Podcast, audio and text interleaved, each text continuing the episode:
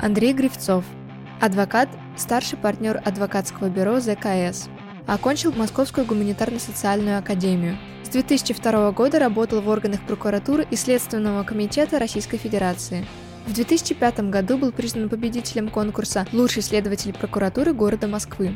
Специализировался на расследовании наиболее сложных уголовных дел о преступлениях в сфере экономики и должностных преступлений.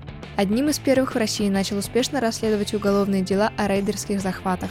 Рекомендован рейтингом The Legal 500 в сфере White Collar Crime – Является экспертом при аппарате уполномоченного при президенте Российской Федерации по защите прав предпринимателей и экспертом Федеральной палаты адвокатов Российской Федерации. Член комитета ТПП Российской Федерации по безопасности предпринимательской деятельности.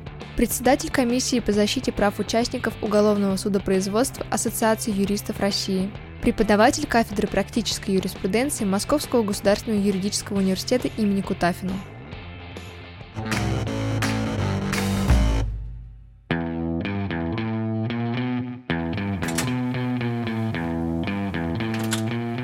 Привет.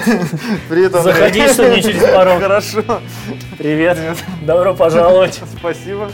Ну что, мы готовы брать интервью. Вперед. Андрей, набивший всем оскомину вопрос зрителям нашей программы, но тем не менее э, я его задаю впервые тебе.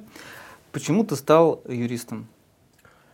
Я не знаю, давали ли такой ответ, но я, я не знаю, почему я стал юристом. То есть на момент э, поступления в ВУЗ мне было 15 лет, и в тот момент профессия юриста, это было, получается, конец 90-х, даже середина 90-х, она была очень модной. Я вообще как бы не представлял, что, что такое юрист. Я вот знал, что есть какие-то экономисты модные, есть какие-то юристы модные. Но э, у меня всегда было намного лучше с литературой, чем с математикой, поэтому юрист. Но вот так получилось, что попал. А почему ты говоришь в 15 лет? Это как так вышло? Ну, это очень просто вышло. Я просто в школу раньше пошел и закончил школу в 15 лет. То есть ни, никакого такого секрета тут нет. То есть ты был той самой головной болью для всех э, преподавателей вуза, когда приходят мало того, что ребенок, так еще и не достигший 16-летнего возраста. Э, да, я был вот я был вот именно такой. Учился я не важнецкий, надо сказать, что и в голове было еще одно детство. Но это где-то до курс, курс четвертого, когда у меня уже спецкурсы начались.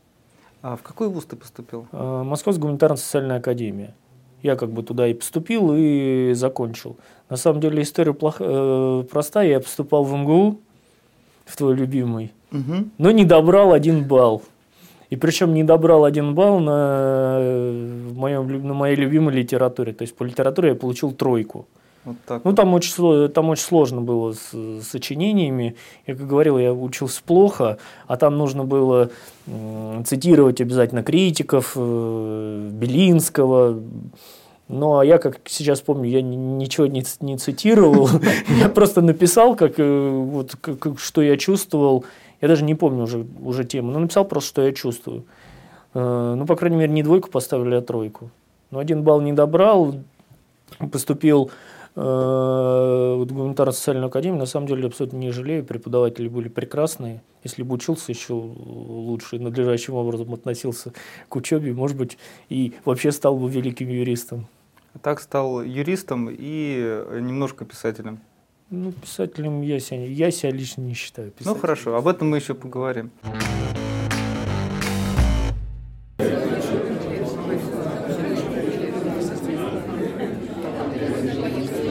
Уважаемые знатоки, внимание, вопрос.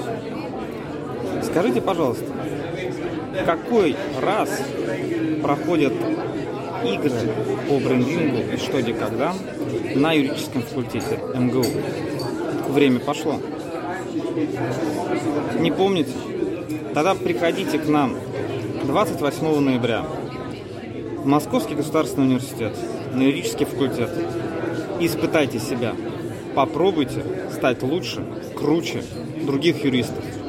Или из юридических фирм, или из академической среды, или из числа студентов. Мы ждем вас.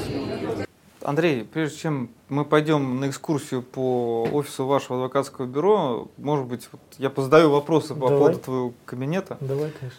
Почему у тебя висит Хемингуэй? Почему не Дзержинский, там, не Плевака? Вот, э, почему Хемингуэй? Ну вот я хотел тебе сказать, вот, почему не Хемингуэй, потому что не Дзержинский. Потому что я люблю Хемингуэя, а вот ко всей этой символики Дзержинский, Владимир Владимирович и Дмитрий Анатольевич, я как-то отношусь скептически. Вот этот бронзовый подстаканник. И вообще Хемингуэй – это мой любимый писатель. Причем э, с лет, наверное, с 14. У меня был предмет зарубежная литература в школе. И вот прекрасный, у нас был прекрасный учитель, и он тогда нам дал писать «Прощай, прощай оружие». Угу. Вот ничего круче, я, честно говоря, э, ничего круче о любви, о мужестве. Угу. «Прощай оружие», «По ком звонит колокол», угу. «Острова в океане» я не читал. И когда ты вот меня спрашивал про писательство, вот это, конечно, писательство. То есть старина Эрнест, он э, умеет писать таким каким-то простым языком узнаваемым, но вот это, это как бы настоящее. Хотя сейчас с возрастом у меня немножко меняются мои литературные приоритеты, и, может быть, здесь когда-нибудь появится Лев Николаевич, но это надо еще чуть-чуть подрасти. Посмотрим. Ну, по поводу литературных приоритетов, да. я так смотрю, у тебя здесь книжки лежат. Это то, что ты читаешь, это твои лучшие книги, Нет. которые тебе нравятся? Значит, это, э, это книги, которые я по каким-то причинам не, не разобрал. То есть, как правило, это что-то, что мне там дарили, присылали. Ты знаешь, что партнерам юридических фирм угу. много чего дарят, присылают, мы обмениваемся. То есть, это такой... Да, то есть, тут вот... Э, э, ну, Некий это... Гривцов лежит. Да, да, но это вот э, Гривцов лежит, потому что это моя книга. Нужно дарить. Я, так, я, я ее не читаю, сразу говорю. Не, не читайте Гривцова. Гривцова не читайте.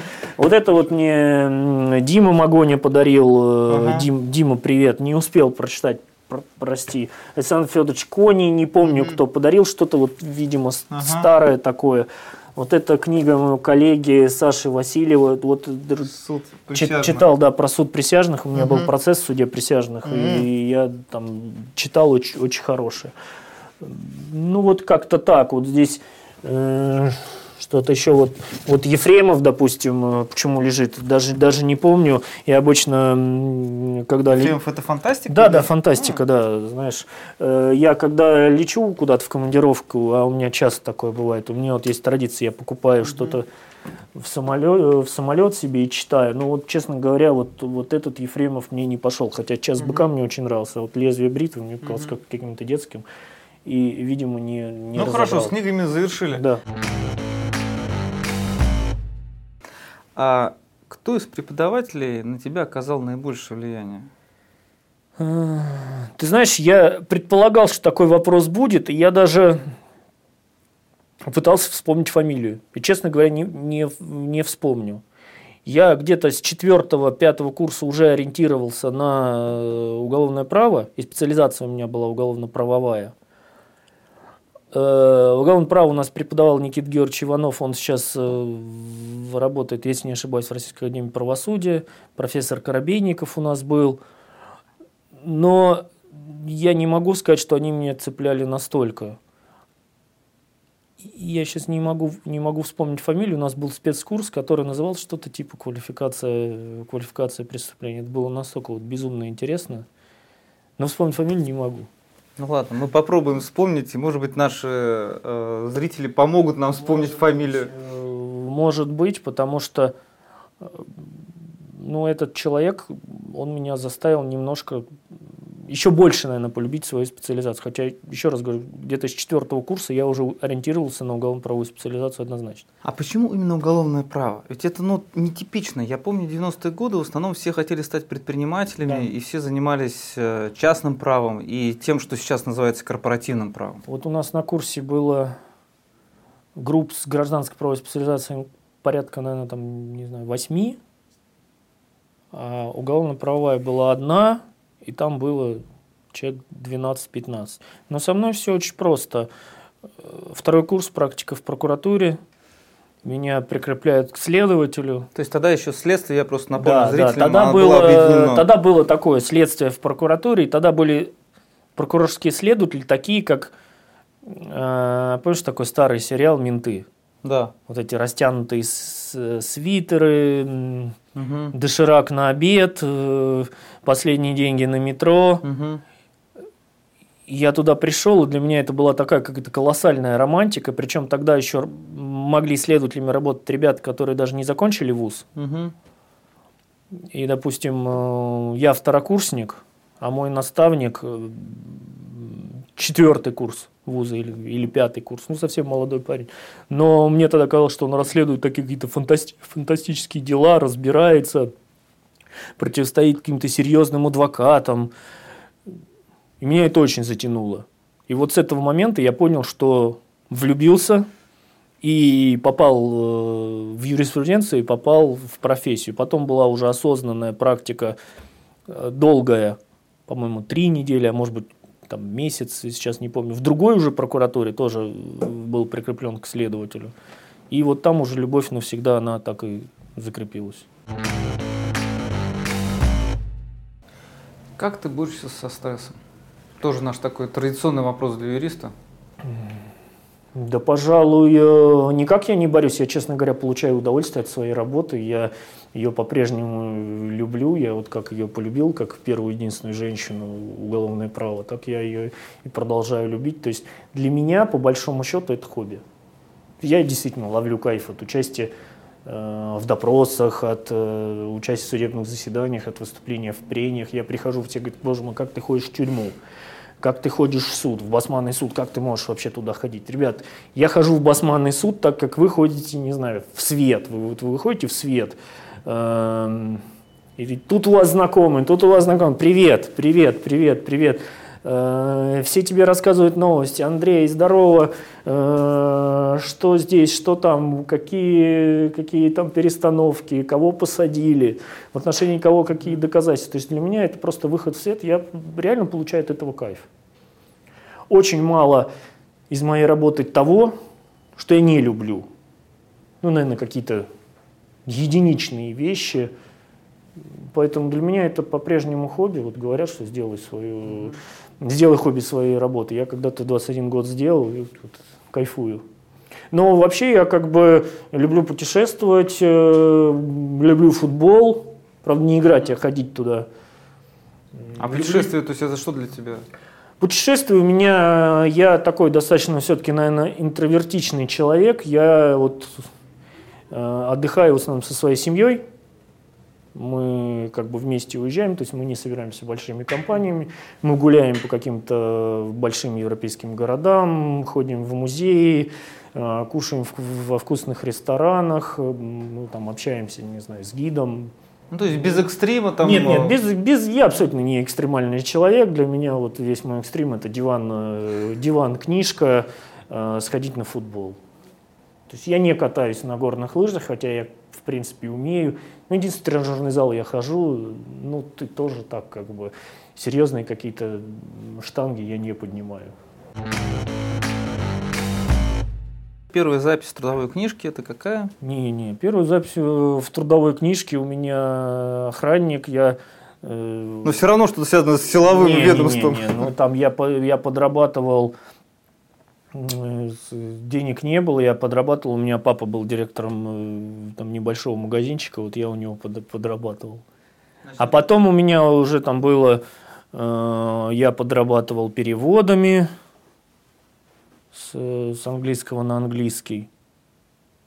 А потом э, вот уже серьезная запись, да, первый у меня следователь прокуратуры, следователь Бабушкинской межрайонной прокуратуры. И дальше как-то так вот засосало на долгие годы. Это какой был год? Это был 2002 год. Вот я закончил вуз и сразу пришел в следствие прокуратуры. Совсем. Скажи, скажи 21 год. Вот если бы э, тебя там, в 2002 году спросили, Кем вы себя видите через 15 э, лет? Ты я, бы что ответил? Я бы вообще не ответил, я был ну, совсем ребенком, 21 год. Но поработав где-то полгода э, следователем, я для себя сделал вывод однозначно, что я буду работать следователем всю жизнь. То есть я понял, что это моя профессия, что я сюда попал. Никаким адвокатом я никогда не хотел быть. Особо не не представлял себя в этой профессии. Многие, работающие в правоохранительных органах, себя видят где-то там в судах, Я сразу для себя сделал, как бы принял такое решение, что никогда я не пойду в суд, никогда не хотел быть судьей, хотя многие считают, что это вершина юридической профессии. Поэтому мне всегда нравилось быть следователем. Очень по многим причинам. О деньгах я тогда не думал, там какие-то копейки платили. Но в 21 год какие вообще деньги? Поешь один раз, да и то хорошо. Ну, ты москвич. То есть вопрос да. жилья не стоял, поэтому... А помнишь свое первое дело? Да, помню, конечно. Ты его я... раскрыл? Да, но следователи как бы раскрыл такое бытовое немножко понимание, раскрывают больше оперативники, следователи в этом участвуют. Значит, э, мое первое дело. Я только пришел. Это получается 2002 э, год, и мне прокурор говорит, слушай, у нас там было убийство на улице, э, в районе, прямо возле метро Медведково. Ты должен съездить, осмотреть место происшествия. Я подошел, помню, к этому очень серьезно. Э, фамилия потерпевшего была Жук. Несколько раз судимый, по-моему, Владимир, не помню. Угу. Владимир или Вадим, ну не, не суть. Вот, я туда выехал, на самом деле никакого трупа там не было, и по большому счету осматривать там э, было нечего, потому что э, он скончался в больнице. Но я это все там тщательно осматривал, что-то там фиксировал, даже никаких следов крови, правда, не было. Э, вот. Ну и как бы все, это было, условно говоря, среда или четверг. А в субботу мне звонит э, курирующий наш зампрокурор, говорит, Андрей, ты что делаешь? Ну, я как, вот, как, как студент, в общем-то, там гулял где-то с девушкой. Он, вот я ему говорю, гуляю. Он говорит, а как ты гуляешь? Там твоего убийцу задержали. Я говорю, какого убийцу, боже мой, что, что вообще происходит? Он говорит, ну как вот, э, ты же выезжал на труп, вот э, это твое дело, как бы, мы же дело возбудили. И я поехал, у меня ни бланков, ничего вообще нету. Я звоню коллегам, ребятам, дайте мне хоть какие-то бланки, как его вообще, э, как его допрашивать что и как. Но в итоге дело направилось. Суд обвиняемый был э, Сацков, его фамилия. Угу. По-моему, 6 или 7 лет он получил. Там э, в субботу э, я его оформил задержание, допрашивал в качестве подозреваемого. Он э, частично признавал свою вину. Нужно было делать проверку показаний на месте. Проверку показаний на месте тогда делали под видео. Я вообще думаю, боже мой, что это такое? Вот там чуть более опытным следователем он мне писал сценарий, как это все делать, как разъяснять права. И вот всем этим занимался. Вот такое было первое дело. А можешь вспомнить, когда ты ощутил вот некое вдохновение от да, своей работы? Да, где-то месяц через три. А то есть где-то первый первые пару месяцев у меня было ощущение, что я очень хочу, но вообще-то у меня не очень получается.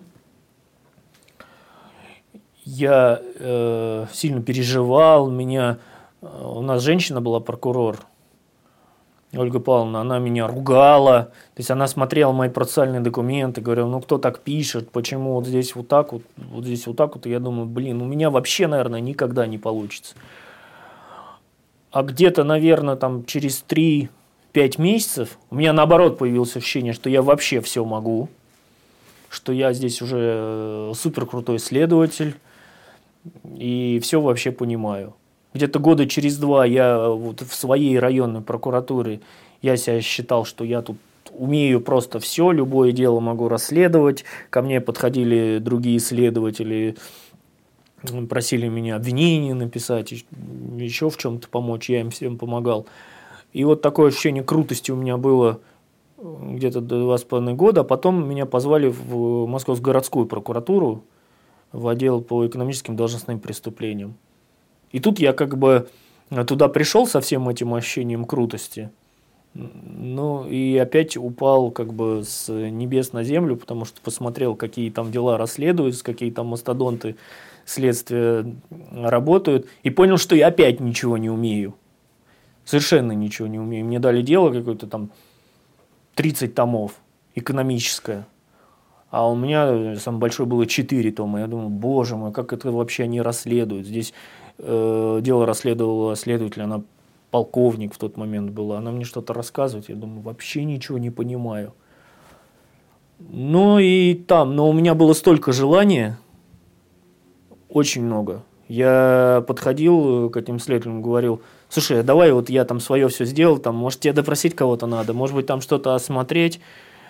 А там были ребята, прямо скажем, постарше, они говорят, ну да, конечно, там, ну давай, ладно, там, давай сейчас я свидетелей вызвал, как бы я пойду пообедаю, тогда ты там давай допрашивай, как бы потом, потом посмотрим, еще что-нибудь придумаю. Я вот как вот собачка бегал, бегал. Ну, то есть тебе было, кажется, было интересно? Да, да, мне было вот безумно интересно. Я горел на работе, у меня э, были истории, что мы с женой шли в театр, она на меня сильно ругалась, почему Почему мы никуда не ходим? Вот мы там шли раз в год в театр, я в антракте сбегал от, сбегал от нее, чтобы, чтобы, значит, это там у меня кого-то задержали, я бежал на работу. Вот, то есть я прямо ну, лет пять точно вот совсем горел. У меня был такой очень, очень большой энтузиазм. А когда-нибудь э, ты сталкивался с тем, что начальство э, тебе выносило выговор? Нет. Э, Потому что есть такая байка о том, что вот многие следователи, оперативные сотрудники, они, каждый из них там имеет кучу выговоров, потому что медленно расследуют дела, потому что огромная нагрузка. Э, ну, во-первых, тогда нагрузка была поменьше. Во-вторых, э, ну, так получалось, что я всегда был почему-то на хорошем счету. Я когда-то, уже когда уволился, и у меня были э, проблемы серьезные. Я помню, я смотрел свою трудовую книжку, у меня там порядка 18 поощрений, наград, э, там, звание лучший следователь. И никогда меня не, не наказывали. Кричали, бывает, и делами швырялись, но вот именно чтобы наказывали, у меня такого не было. Никаких депримирований, ничего такого. А скажи, пожалуйста, у тебя а, появилась какая-нибудь специализация? То есть какие дела ты прежде всего расследовал уже там, когда ты подошел к пику своей карьеры? Да, появилась, и она появилась на самом деле немножко так э, спонтанно, но она всегда формируется спонтанно. То есть даже в районной прокуратуре, э, там, там же как, то, что ты, что ты надежурил, то и твое. Я вот э, изначально надежурил постоянно убийство и изнасилование. А потом так получалось, мне стали давать какие-то дела там о взятках, о каких-то мошенничествах, халатностях. И вот так вот постепенно стала формироваться специализация э, экономика должностные преступления. И потом я уже достаточно осознанно пошел в экономический отдел.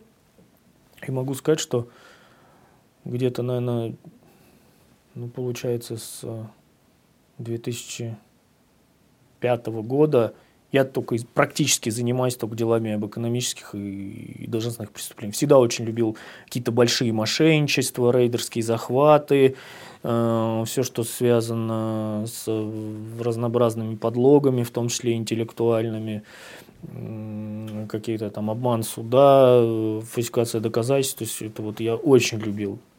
И даже, вот даже сейчас почему-то, когда я э, какое-то дело читаю, я обожаю разбирать вот какие-то такие схемы, э, все, что связано, где-то там кто-то придумал, там, там просудиться в каком-то регионе, тут представиться другой фамилией. Я вот могу, бывает, да, даже, даже сейчас, когда что-то сижу, разбираю, могу вот до позднего вечера просидеть, вот так просто за компьютером уже читаю, читаю эти документы. И, и тогда такое было в детстве. Знаешь, вот я вот никогда не говорил, но у меня в, в карьерной траектории был период, когда по окончании университета в 2000 году, я тогда жил в Владимире, а, я должен был пойти работать в адвокатуру. Угу. И рассматривали мою кандидатуру, если бы там неопределенные обстоятельства жизненные, я бы э, стал работать адвокатом. Но и мне запомнилась такая фраза, э, сказанная одним маститым адвокатом, о том, что лучшие адвокаты по уголовным делам э, получаются из бывших э, работников следственных органов. Вот ты согласен с этим? Нет, не согласен. Лучшие адвокаты на самом деле получаются из лучших адвокатов. И по большому счету это не зависит, где ты начинал. Но у людей, которые имеют следственный опыт, есть определенное преимущество на начальном этапе своей работы. Почему? Потому что э, любая работа юридическая получается тем лучше, чем ты больше ей занимаешься. И, безусловно, если ты заканчиваешь вуз в 21-22 года, идешь работать следователем, или ты в 21 год заканчиваешь и идешь работать в адвокатуру, вот первые 3-5 лет у тебя вследствие будет намного больше работы. Ну, потому что государство тебя будет всегда нагружать, а э, будучи молодым адвокатом, ты просто не сможешь хватать столько работы. И, конечно, эти ребята на начальном этапе, 21, 22, 23, 24, 25 лет, они просто больше знают о том, что такое допрос свидетелей, что такое выемка, что такое обыск, что такое осмотр места происшествия. Они больше в этом участвовали. У них есть конкурентное преимущество. Но потом 10, 15 лет э, в силу вступают уже другие качества. Твой, твой, твой интеллект, твоя образованность, умение писать. И зачастую те, кто никогда не работал в правоохранительных органах, они спокойно догоняют и обгоняют. Вот, вот собственно, и все. У меня так случилось, что я пошел туда, туда в следствие. У меня действительно было много работы, я много нарабатывал э, практики. Ну и у меня были серьезные пробелы в знаниях, когда я пришел в адвокатуру. Потому что в основном э, следователи знают только весь раздел о предварительном расследовании, что происходит в судах, практически никто не знает. Поэтому э, выступлением в судах при, приходится просто учиться. Скажи, пожалуйста, а у тебя была в практике э, такая ситуация, что ну, ты расследуешь дело, а общаешься с э, обвиняемым, последственным, и ты ему сочувствуешь. То есть я не говорю о том, что ты понимаешь, что он невиновный, да, то есть, а вот просто ты сочувствуешь ему по-человечески. Можешь вспомнить какие-то такие примеры? Ну, в общем-то, наверное, практически, практически всегда у меня это было особенно вот Вначале-то я был таким злым совсем, след... не совсем злым, ну, достаточно злым следователем, вот это вот, там все, все так начинают. Вот с этого их романтика тоже начинает, что вор должен сидеть в тюрьме и, и все такое.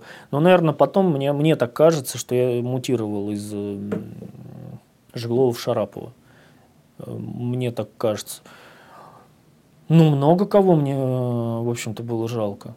И не могу сказать, что были какие-то вот типы, в отношении кого я расследовал дело и испытывал вот именно такую лютую неприязнь. То есть я вот почему-то воспринимал это все как работу. у меня э, на начальном этапе карьеры были дела и о педофилии. Ну, как-то я достаточно спокойно относился, то есть у меня не было такого, что его вот надо обязательно засадить. И потом Э, все-таки раньше был немножко другой подход. Сейчас, э, понятно, что вот этот обвинительный уклон, он существовал всегда. Он существовал всегда. Но э, раньше э, все-таки мы руководствовались принципом таким. Да, ты собираешь доказательства, невзирая ни на что, но не собрал доказательств. Ну, как бы, извинись, поехали дальше, значит, ты их не собрал а не так, как сейчас, что вот в отношении там, этого конкретного человека надо обязательно собрать доказательства. Раньше мы так не работали. То есть, когда я вижу то, что зачастую происходит сейчас, меня это, конечно, коробит. А раньше это до раздела прокуратуры и следствия, либо же раньше это с какого-то временного периода? А, ну, ты знаешь, ситуация, наверное, в следствии, она в целом менялась э, параллельно ситуации в стране в целом. То есть э, я бы не сказал, что именно раздел следствия и прокуратуры как-то существенно повлиял, потому что я помню прекрасные совершенно времена, когда только был создан Следственный комитет, и я как раз пошел в Следственный комитет уже на руководящую должность, руководил следственным отделом. И замечательно и честно мы расследовали дела вот именно по э, такому принципу. И никто к нам особо не лез там и не говорил, что этого посадите, этого не трогайте, этого не, не сажайте.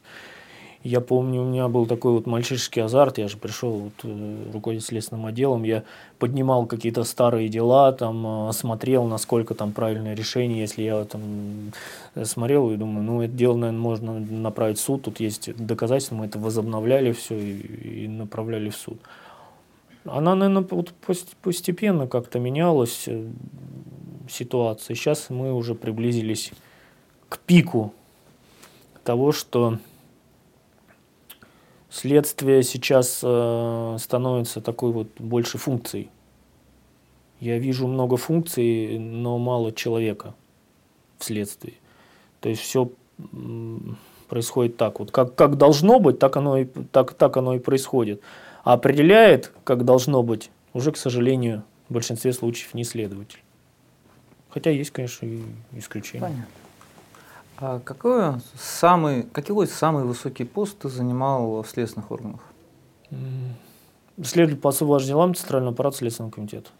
Какие дела тебе приходилось расследовать? Ну, рейдерские захваты большие. Взятки э, крупные, самые, самые разнообразные мошенничества. Можешь вспомнить какое-то такое вот громкое дело, которое ты вел и, может быть, расследовал, может быть, успешно, а может быть, неуспешно? Ну, я много достаточно расследовал таких э, дел, которые считались на тот момент значимыми. Я, допустим, расследовал дело, э, не хочу называть фамилию, в отношении брата заместителя генерального прокурора. Угу. Я расследовал э, дела связанные с рейдерскими захватами э, недвижимости в Москве. Круп, крупнейшие дела. И это был вообще 2005-2006 год. То есть, ну, так условно можно сказать, что я первым из числа следователей прокуратуры начинал расследовать такие дела, потому что никто не знал, как эти рейдерства расследовать. Я расследовал дела о всяких самых разных взятках крупных, в отношении э, префектов московских на, направлял в суды дела. В общем-то, до, достаточно успешно. Последнее дело, дело, которое расследовал, это вот э, являлись, ну, то есть там была создана большая группа в Центральном аппарате Следственного комитета, которая базировалась в Санкт-Петербурге, она расследовала многочисленные дела о рейдерствах в Санкт-Петербурге. Угу. В том числе кусочки, там, связанные с э, Кумарином. Да, был, был этап, я помню, прекрасно мы с коллегами обсуждали, когда целый да. десант выстрелился. Да, да, да, вот я как бы в, уже на позднем этапе состоял угу. в этом десанте, когда этот э, десант на, возбуждал огромное количество дел, и надо было уже с этим, с этим как бы раз, разбираться и, и что-то заканчивать, определять, что что именно направлять в суд. Расскажи, как прервалась твоя карьера следователя? Прервалась она как бы трагическим образом. В отношении меня было возбуждено уголовное дело. Меня обвинили во взятке, которую я не, не получал, не планировал, ничего о ней не знал. Вот. Это вообще была там феноменальная совершенно сумма, 15 миллионов долларов. Я всегда как бы Э, потом думал, где я, где, где эти 15 миллионов долларов. Меня э, даже задерживали, в отношении меня избирали меру пресечения в виде заключения под стражу. Э, но всего месяц я провел под стражей, потом суд меня освободил. Ну, вообще все это, весь этот процесс моего уголовного преследования длился практически 5 лет. То есть дело хотели прекратить, потом все-таки продавили, направили в суд. Э, суд. Э, первый суд был суд присяжных. Суд присяжных меня единогласно оправдал с счетом 12-0. Тем не менее, в Верховном суде был, э, была продавлена отмена этого решения. Изменилось законодательство, я был лишен возможности на суд присяжных, честно говоря, в тот момент утратил практически надежду на правосудие, но так вот случилось, что районный суд э, меня оправдал, и э, все закончилось как бы благополучно. Я реабилитировался, признан невиновным, оправдан. Андрей, э, ну, ты говорил уже о том, что тебе довелось э, быть э, в следственном изоляторе. Угу. Вот э, можешь вспомнить какие-то вещи, которые тебя э, шокировали? Шокировали. Хотя ты уже, в принципе, ты и так знал, ты же был следователем. Ну, следователи не сидят в камерах, угу. следователи видят изолятор только э, в следственном кабинете. Ну, я не могу сказать, что у меня прям вот что-то шокировало. У меня было такое общее ощущение глубокой моральной подавленности, потому что вот ощущение от этого... Физически ничего страшного там нет. Э, никто там тебя не бьет, не пытает, не обижает. Если ты, конечно, нормальный человек, там, в принципе, обычные такие условия мужского общежития, ну, может быть, что-то там посуровее, чем в армии. Я не был, не служил в армии. Ну, примерно ты представляешь, что это такое. Uh-huh. Э, там есть какие-то там понятия общие там, о гигиене, о том, что надо друг с другом делиться. Э, но у меня было какое-то ощущение такое, что вот я здесь ничего не делаю, э, надо же работать, а кто-то вот там, моя супруга, мои близкие мне все время помогают, какие-то передачки носят. Вот это меня очень сильно угнетало, что я какой-то вроде молодой, сильный, здоровый мужик, а тут меня как растение просто поливают. А таких историй, ну, мне нечего действительно рассказать такого, чтобы я там с кем-то дрался, не знаю, там отбивался от маньяков, не было такого. Хотя э, там так случилось, что меня, допустим, посадили с человеком, э, в отношении которого я в свое время согласовывал ходатайство об избрании меры пресечения. Он меня спросил, ты Грифцов? Я говорю, да. Ну, как Что он ответил э, дальше? Ну, как-то говорит, а я вот такой-такой-то. Я не мог вначале вспомнить, потом мне показал документы, но мы как-то... А почему тебе, извини, пожалуйста, может быть, я э, в чем-то не разбираюсь, ты же спецсубъект, почему А он посадили? был тоже спец, он был бывший, а. бывший сотрудник, и я тоже сидел с бывшими сотрудниками. Я говорю, мы как-то э, быстро с ним э, сдружились, сблизились, я ему потом давал всякие разные советы, и даже помогал в написании каких-то жалоб, и потом ему в порядке надзора там, существенно сократили mm-hmm. наказание. И даже сейчас мы с ним периодически общаемся, он мне звонит. Поэтому у меня были очень такие хорошие взаимоотношения со всеми сокамерниками. Ну и помнишь, я рассказал, я солидаризировался с ними mm-hmm. очень, потому что я говорил, что вот э, в отношении меня несправедливость, и, и вот, значит, в отношении них я им всем буду помогать. А, если бы ты мог что-то исправить, например, э, в отечественной э, правовой системе, там, системе правоохранительных органов, вот что основное ты бы исправил? Ну, суд, конечно, сделал справедливый суд. Самый простой, чтобы сделать справедливый суд, это просто вести суд присяжных по всем делам. Это самый простой путь. Потому что если а, если ты посмотришь, как проходит суд присяжных, даже в нынешнем таком извращенном понимании российском этого слова, когда защитникам затыкают рот, когда их унижают, тем не менее там все равно есть ощущение надежды на справедливость. Это самое важное. Поэтому как только у нас будет справедливый суд, я сейчас говорил о суде присяжных, то и вся правоохранительная система, она никуда не денется, она поменяется, она подстроится под этот суд. Вот что самое главное. А все эти, кто будет расследовать, единый следственный комитет или, не знаю, следователь МВД или какая-нибудь налоговая полиция, это все, честно говоря, фигня. Дайте справедливый суд, все будет хорошо. Вот все эти пять лет э, ты чем занимался? Ты же не мог работать следователем? Нет, конечно, нет. Какое-то время я э, числился следователем, порядка, наверное, двух лет, и даже какое-то время ходил на работу, ну, естественно, никакой работе нормальной не могло идти речь, потому что был не в том состоянии. Вот. А в дальнейшем я уже ну, тоже практически там не работал, но помогал своим друзьям-адвокатам, как, которые в какой-то момент и образовали адвокатское бюро ЗКС, э, тогда еще Забейда Касатки Савушкин uh-huh. партнеры, а теперь ЗКС. Вот. И когда все благополучно завершилось, для меня, в общем-то, и не стоял вопрос, где я буду работать и кем я буду работать. А, сложно ли было тебе, человеку, который хотел посвятить всю свою жизнь все-таки обвинению, да, расследованию преступлений, а, стать адвокатом? Ну, чисто вот приступить через себя и вот Нет, начать. Мне было совершенно несложно. Потому что в отношении меня была проведена, как бы, можно сказать, принудительная хирургическая операция в данном случае, то есть по, по изменению моего мозга. Я э, в силу той истории, которую мы немножко обсудили, я стал наоборот э, солидаризироваться с теми людьми, кого преследуют следователи. И мне, мне стало очень просто защищать. И я понял, что я хочу защищать людей. Я вот понял, что у меня было стойкое ощущение такое, особенно тогда, конечно, обиды, э, что со мной поступили очень несправедливо, что все вообще не по закону, а значит э, и в отношении всех других поступает несправедливо, а поэтому я их буду защищать.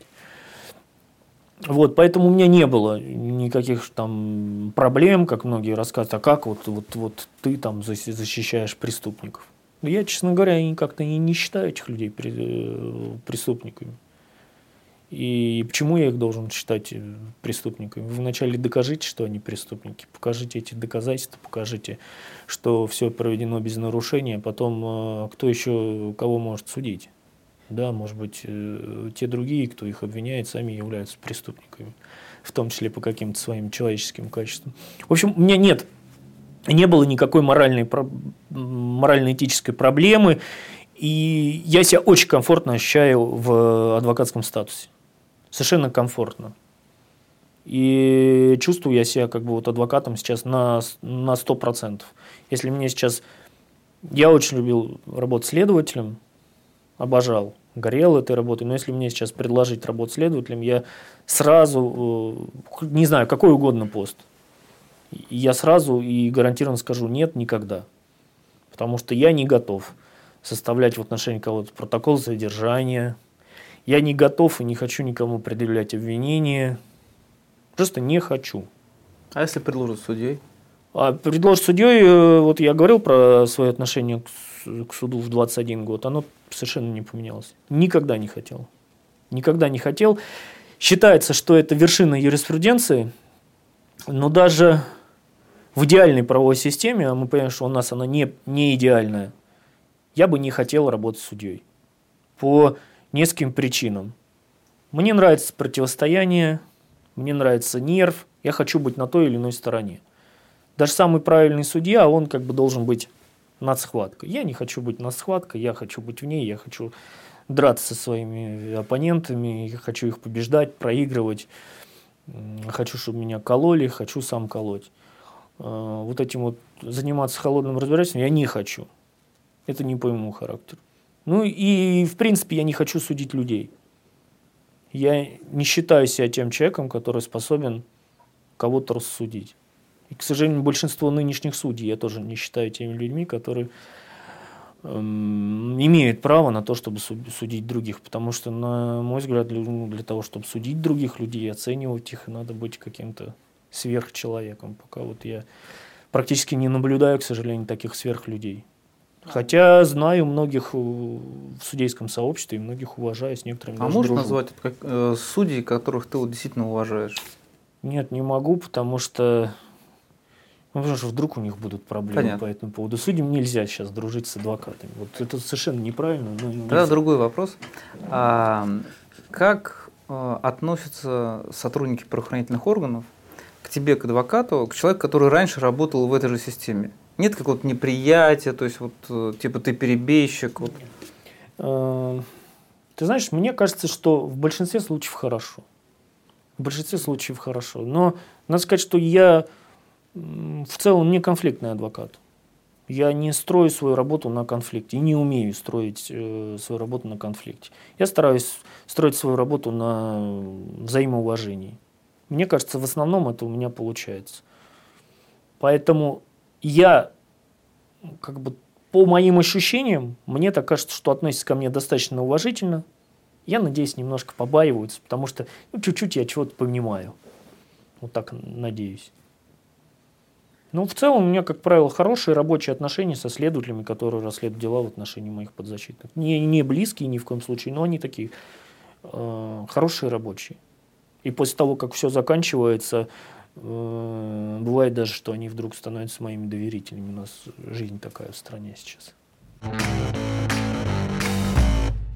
Вот э, финальный объект, э, что мы посмотрим и пойдем уже по офису. А ты что, болеешь за ЦСКА? Болею за ЦСКА, да, ЦСКА чемпион, ЦСКА всегда был первым.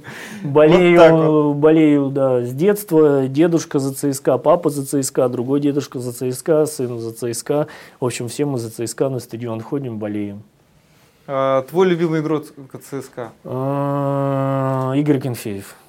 Ясно. Ну, другого ответа я и не ожидал. Да, ЦСКА чемпион. Да. Пойдем по офису. Да, пойдем. Ну, вот такой наш офис. У нас кабинетная система. Угу. Вот кабинет старшего партнера Гривцова. Угу. Вот партнерские кабинеты. Э, переговорка маленькая. Вот наша вывеска ЗКС, да. Там он красиво. Серьез, мы, тут, мы тут постоянно сидит. фотографируемся, да, вот тут партнерский кабинет. Это вот, управляющий да, партнер, вот если не партнер Лешка. Вот наш управляющий партнер Денис Салушкин, привет, да. Привет. И вот э, такая переговорка. Это на самом деле не весь наш офис. У нас есть еще на этом же этаже отсек, потому что мы что-то как-то стали э, размножаться очень, очень бурно. Слушай, а правда, что вы не берете э, в качестве стажеров студентов? Неправда. Берете? Не, уже неправда. Ага. Уже неправда. Ну, как бы я объясню, почему мы изначально так, э, ну, так считалось. Потому что вот прямо сейчас, и так исторически сложилось, что у нас все партнеры выходцы из правоохранительных органов. И мы на, э, искали себе партнеров из этого числа. Искали самых умных, самых порядочных оттуда. Но ручеек-то заканчивается. Поэтому сейчас мы берем Угу. Берем студентов. Не знаю, что из этого получится. Достаточно сложно дается. Почему? Потому что наша специализация очень сильно практическая. Я вот, помнишь, говорил, да, что надо много очень ручками наработать, чтобы стать сильным уголовным адвокатом. Ну, будем, будем стараться. Мне Хорошо. нынешний студент очень нравится. Хорошо. Вот есть такое мнение, что а, в России э, то, что касается расследования уголовных преступлений, происходило намного лучше, когда все-таки у прокуратуры было больше полномочий в отношении следствия. Вот как ты к этому относишься? Что э, полномочия были не в суде, как сейчас, например, там, по аресту там, и так далее. Да, а когда вот... они могли расследовать, да, когда да, они да, прекр... да. могли прекращать дела. Я наверное, с этими людьми соглашусь, с одним допущением. Нет, даже, наверное, с двумя допущениями. Во-первых, я работал как бы вот все-таки следователем прокуратуры, и во мне говорит вот это вот понятие, что раньше сахар был слаще, угу. и следователи были умнее. Это, наверное, первое. А во-вторых, эм, времена тогда были все-таки чуть, чуть менее чело, э, чуть более человечный, а сейчас чуть менее. А что ты имеешь в виду? Более человечный, менее? Раньше следователи э, не ходили строем настолько как бы настолько явно. Раньше в нашем обиходе не было слов, практически не было слов «есть», «так точно», «разрешите доложить». Как я говорил, раньше мы ходили в драных свитерах и могли прийти, не знаю, к заместителю прокурора Москвы или даже к прокурору Москвы и сказать, я не согласен.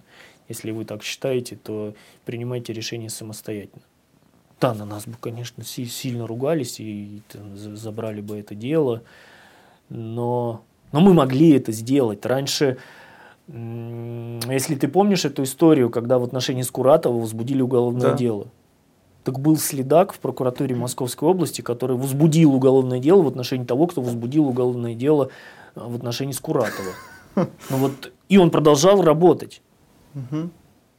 То есть э, сейчас это абсолютно невозможно. Раньше э, тот же председатель Конституционного суда, который, э, который сейчас, к которому мы часто обращаемся, и который Э, все время... Валерий Зоркин. Да, да, который нам все время рассказывает про скрепы, про то, что э, он сейчас уже не вправе там, пересматривать конкретные судебные решения.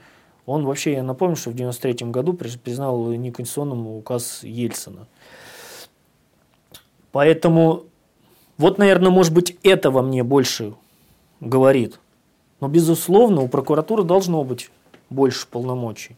Должно быть больше полномочий. Прокурор должен иметь право возбуждать уголовные дела, он должен быть хозяином уголовного процесса. Но если говорить в целом, то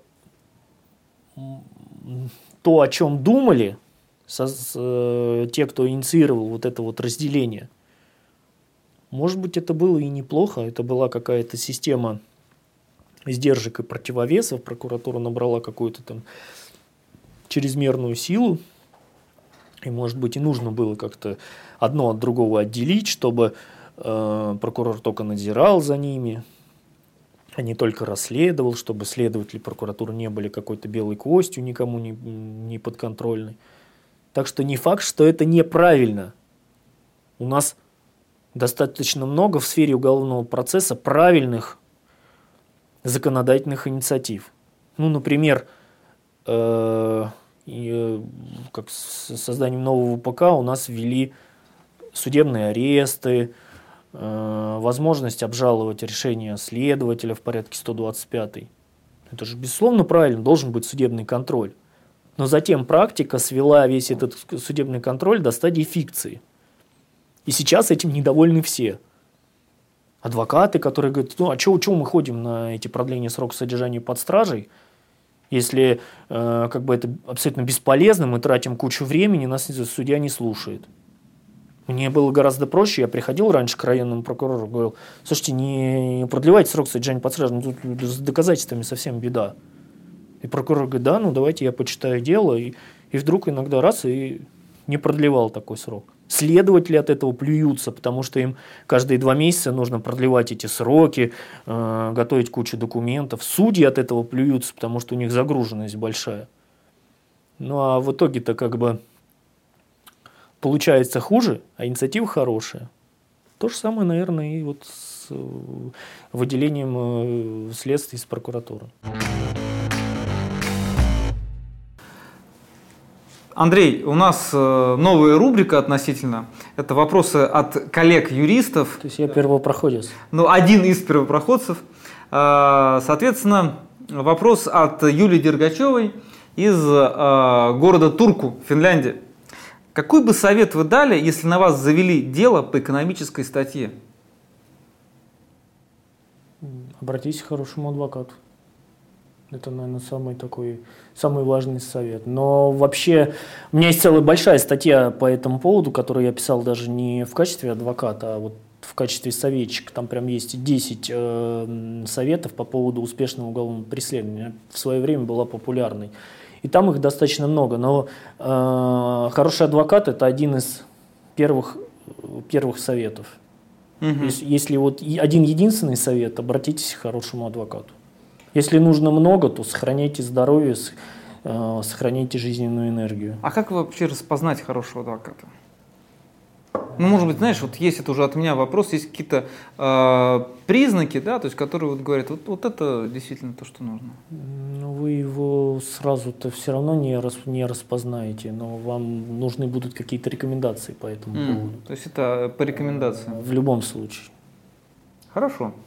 Следующий вопрос. Хотя я, конечно, вот если говорить обо мне, вы спросите, попросите меня дать кому-то там профессиональную оценку, я ее дам достаточно быстро по результатам изучения его нескольких документов и посмотрев его выступление в суде. Но наши клиенты далеко не всегда не могут оценить профессионализм. А, вопрос от Александра Моргунова из города Москвы. Существует ли страна, в которой заниматься бизнесом страшнее, чем в России именно из-за произвола органов, обладающих огромной властью? Не готов ответить на этот вопрос, потому что я занимаюсь э, национальным уголовным правом. Думаю, что существует, думаю, что это нечто типа Зимбабве, Нигерии. Но, опять же, я, я так думаю, потому что я не настолько знаком с правоохранительной системой этих стран. Я понял. Вообще в России заниматься бизнесом достаточно страшно сейчас. Следующий вопрос также от Александра. Как с моральной точки зрения на человека воздействует СИЗО, особенно в тех случаях, когда он объективно понимает, что невиновен? все очень сильно зависит от э, человека. Бывают люди, которые Ты думаешь, что они достаточно слабы, какие-то физически слабые, они такие интеллигентные, э, щуплые, но морально очень крепкие. А бывают люди, вот мы сплошь и рядом в уголовной адвокатуре такое наблюдаем, э, которые, допустим, сразу на все соглашаются, соглашаются кого-то говорить. И я так скажу, я никого в данном случае не осуждаю. Это выбор каждого человека. Моя, как адвоката, задача помочь ему в случае того или иного выбора, описать ему э, тот или иной сценарий развития ситуации. Ну, все, все люди, в общем-то, все люди разные. Кто-то сильнее боится, кто-то меньше боится. Но, скажу так, ничего физически страшного в СИЗО точно нет. Физически страшного ничего нет. Любой как бы, нормальный мужик себя там будет чувствовать в целом нормально. Я понял. А, следующий вопрос. От Анастасии Лаврентьевой из города Шанхай. А, какие мифы вы слышали о работе в Следственном комитете России и что происходит на самом деле? Да я, пожалуй, никаких мифов, мне сложно говорить о каких-то мифах, потому что я знаю все это как изнутри, так и снаружи, я каждый день это наблюдаю. Что происходит на самом деле, расследуют, следуют ли дела. Что еще? Зарплата э, относительно низкая. Вот у следователя, допустим, достаточно опытного уровня э, управления по городу Москве зарплата порядка 50 тысяч рублей. И это следователь уже все-таки там где-то там 3-5 лет стажа, у него есть дети. Понятно, что тяжело на такую зарплату жить. У следователя центрального аппарата зарплата выше там, от 100 тысяч рублей примерно. Вот. Э, есть вещи, которые мне кажутся дикими в настоящее время. Это вот всякие строевые смотры, Э, погоны, есть так точно конкурсы самодеятельности. То есть вот конкурс самодеятельности, я помню, в какой-то серии да, ментов да, было, да. это правда происходит? А, сейчас вот очень, это все очень популярно, какие-то песни они поют, и это как, как бы возложение венков. В мое время этого вообще не было, то есть я смотрю, говорю, ребят, ну как бы вы бы порасследовали бы чего-нибудь. А сейчас это считается вот круто, какой-то кадетский корпус свой есть у Следственного комитета. Ну, в целом, следствие как следствие, они э, мало едят, мало спят, много работают, работа, работа тяжелая, ну, часто вынуждены подчиняться воле начальства. А твое отношение вот к ну, в определенный период это шире обсуждается, в другие периоды реже, а, к идее о создании некого единого бюро расследования. Чтобы все дела расследовались именно этим бюро, да, а у нынешних ведомств, которые занимаются расследованием, остались лишь какие-то там Знаешь, оперативные вот, функции. Опять, на бумаге это звучит неплохо я могу найти в пользу этого там несколько обоснований, что не будет какой-то конкуренции ведомств, что они э, не будут соревноваться между собой, не будут вот воровать друг у друга уголовные дела, не, будут, не будет вот этих громких отчетов. Но я не уверен, что на практике это будет хорошо. Потому что на практике опять создастся какой-то там бесконтрольный монстр – вроде нынешнего Следственного комитета, но который еще не, на, не набрал все-таки столько, столько полномочий, я хотел бы. Поэтому я не уверен, что в нынешней российской действительности это будет хорошо. А так, наверное, это и не так уж и плохо. Как ты считаешь, вот э, какие самые лучшие достижения были сделаны руководством Следственного комитета за последнее время и какие самые большие, ну, на твой взгляд, э, негативные моменты ты мог бы выделить? А что ты понимаешь под достижениями? Ну, достижения, ну, например, да, то есть повысилась раскрываемость э, преступлений там, и так далее. Значит, единственным достижением, э, которое может быть у следователя, то что основная работа следователя – расследовать уголовные дела. Угу. Даже не раскрывать их, а расследовать. Это и, и вот единственным нормальным достижением является успешное расследование уголовных дел. Э, там объективное, угу. либо при, расследование чем завершается? Либо прекращением, угу. либо направлением уголовного дела в суд. При этом это не обязательно должно быть так, что вот статистически мы направили 10 уголовных дел в суд, а в том году мы их направили 9. И вот 10 лучше 9. Нет, лучше, лучше 9, но качественно. А не 10, но некачественно. Вот поэтому я не вижу никаких э, реальных достижений в настоящее время у Следственного комитета. Те громкие дела, которых отчитывают, с которых сейчас много у нас сажают там, губернаторов, министров, э, депутатов, кого только не сажают. Это не может быть э, само по себе направление такого дела в суд. Оно не может быть э, позитивным э, примером. Оно может быть позитивным примером, если я, э, будучи профессионалом, прочитаю это дело и скажу, ну да, ребят, ну, ну как бы доказали, хорошо расследовали, во. Но я так, к сожалению, не могу сказать. Мне кажется, что качество следствия снижается. Есть еще хорошие ребята, но их все меньше в следствии. Есть те, кто еще пока думает о доказательствах, о, о версиях защиты, об их опровержении, о вопросах допустимости. Но их, к сожалению, все меньше. Поэтому я не могу сказать, что качество следствия растет, а значит мне нечего сказать позитивного. Мы сегодня затрагивали тему, а, связанную с э, судом присяжных. Угу. И в этой связи такой вопрос. А, например, если взять американское законодательство, там у них суды присяжных, и у них по большому счету а, все вопросы, связанные с расследованием, они решаются в суде. Вот твое отношение к такому подходу? Приживе, вот, при, вот, Прижился бы он э, в России на российской почве, либо же это утопия? Нет, я считаю, что прижился бы. Потому что у нас, ну, конечно, очень сложная система уголовного преследования, очень сложная, громоздкая и во многом ненужная. Конечно, мне так кажется, что предварительное расследование в нынешнем его варианте, оно не всегда нужно. Как минимум не всегда, а скорее и никогда. Но насколько бы прижилось, я думаю, что если бы ввели, то, э, то прижилось. Но мы же в России живем, куда вот эту армию следователей девать, э, куда это все. Поэтому мне кажется, вот прямо сейчас это просто невозможно. Ты некоторое время назад, э, помимо того, что избрал для себя профессию адвоката, вдруг открыл в себе талант писателя. Вот расскажи, кто тебя вообще сподвиг на то, чтобы стать Сразу писателем? про талант писателя. Я не писатель. Никакого таланта нет. Я э, люблю хорошую литературу, люблю хорошие книжки. То, чем я занимаюсь, это, конечно, не писательство. Вообще, в принципе. А что это? это изложение, то есть мемуары? Это нет. Э, как, как вообще это началось?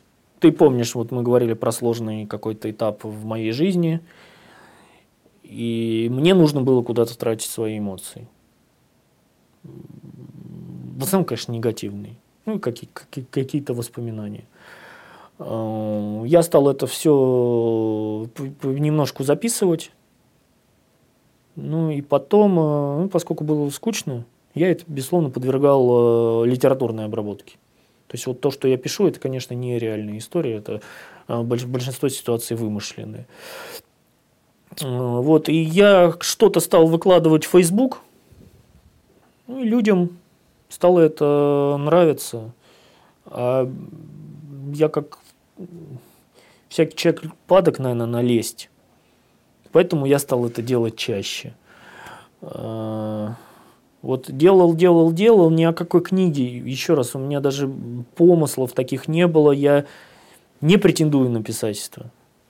Я весьма трезво оцениваю свои литературные таланты. Они, на мой взгляд, достаточно скудные. Я не смогу написать большое произведение, то, которое бы мне нравилось.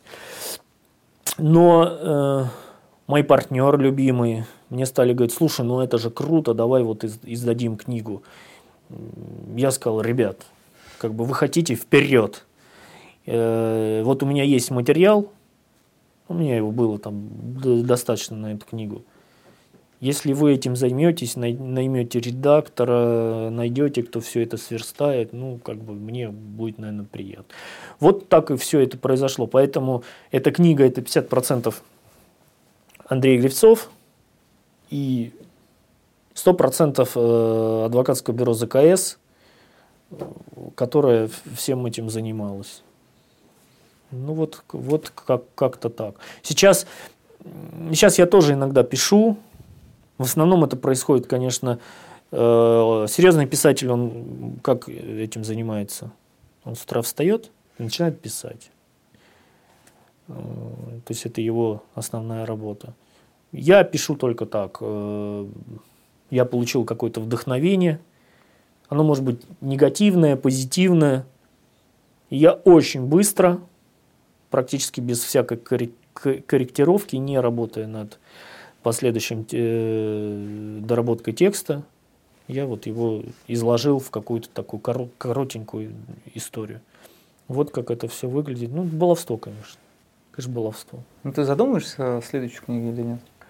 Ну, пока и материалов-то нет. Ну, наверное, да, наверное, придется. Почему? Потому что уж как бы если, если начал, то, наверное, придется. А эту книгу можно где-то купить? Нет.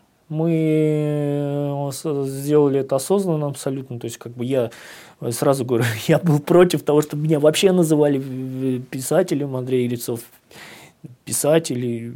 Поэтому мы ее просто дарим друзьям. А подзащитным? И подзащитным, конечно. Но это, кстати, э, достаточно не, неплохой такой маркетинговый ход. Угу. В том числе и потенциальным каким-то подзащитным. Потому что иногда подзащитным нужно же не только понять, особенно если это какое-то большое сложное уголовное дело, не только понять, профессионал ли перед тобой или не профессионал, но насколько вы будете совпадать ментально на этом долгом пути. А у меня, как правило, вот те дела, по которым я работаю, они, как правило, это очень долгий и очень трудный такой путь. Это экономические в основном? Да, в основном экономические, должностные, вот по-прежнему та, та же специализация. И поэтому вот они, когда вот прочитают какие-то мои зарисовки, там же все равно я виден, так или иначе. Вот они понимают, ну, этот, этот парень мой, или, допустим, этот парень э, не мой, мне нужен какой-то немножко другой. Вот, с немножко другим отношением даже, там, не знаю, к жизни, к, к происходящему со мной. Ну, насколько я понимаю, э, ты из тех адвокатов, которые не занимаются противоправными действиями, и стараешься выигрывать дело за счет своих знаний. Да, подчеркнем это еще, да, да. еще ну, раз. еще бы ты сказал по-другому, но э, что-то мне подскажет, что это так оно есть. Представим ситуацию, что ты работаешь по делу, это сложное дело, несколько э, обвиняемых, да, и адвокат другой стороны, не из вашего бюро, вдруг предлагает э, тебе пойти на какое-то противоправное поведение. Вот твоя реакция – я в это не играю. Все, все очень просто. То есть мы э, изначально, когда создавалась э, эта фирма, мы определились, что мы не занимаемся в принципе никакими решалками, мы от этого дистанцируемся. Надо сказать, что я этого как бы и делать не, не умею. Ну вот правда не умею. Я не, не могу подходить к людям, там, не знаю, договариваться, какие-то день, деньги носить. Ну, вот не, не умею. Я это как бы понял, вот когда следователем был, э, был, конечно, были у меня ситуации, там, я следователем работаю, ко мне кто-то приходит, там, вот, э, слушай, там можно решить вопрос, я как-то очень стеснялся, терялся, ну не получается у меня, правда, правда не получается. Поэтому мы так договорились, что мы этим не занимаемся. И если э, кто-то хочет этим заниматься, я уже давно там, не мальчик, я никого не, не осуждаю, не говорю, что это там э, морально, без, бесчеловечно – кто-то хочет, вот, ради бога. Но я в этом не участвую никогда и ни в каком виде. И все, в общем-то, эту позицию знают.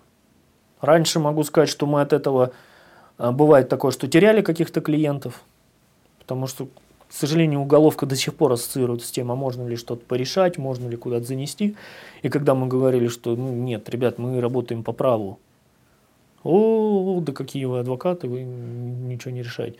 Ну, как-то вот сейчас уже мы, наверное, нашли своего клиента, кто приходит к нам, кому нужна настоящая работа. И я все-таки, честно говоря, верю, что э, мы изменим это отношение к уголовной адвокатуре. И что оно все-таки изменится вот, в ту сторону, которую надо, э, в ту, где мы работаем. Андрей, спасибо за интервью. Пожалуйста. Было интересно. Я, я тебе хочу подарить книгу э, «Правы основы бизнеса в Китае». Наш коллективный труд. Спасибо, спасибо. Там, правда, вот нет э, статьи по уголовному праву в Китае, к сожалению. Я, во всяком случае, обязательно прочитаю. Здесь на русском. Китайский рынок нам интересен. Вот он большой. А я, в свою очередь, тебе рискну все-таки подарить полулитературное свое произведение – мою книгу «Уголовно-правовые хроники». Здорово. Ну, ты мне не обещай читать, но обложка красивая. Хорошо, буду смотреть, любоваться да, на обложку. смотри обложку.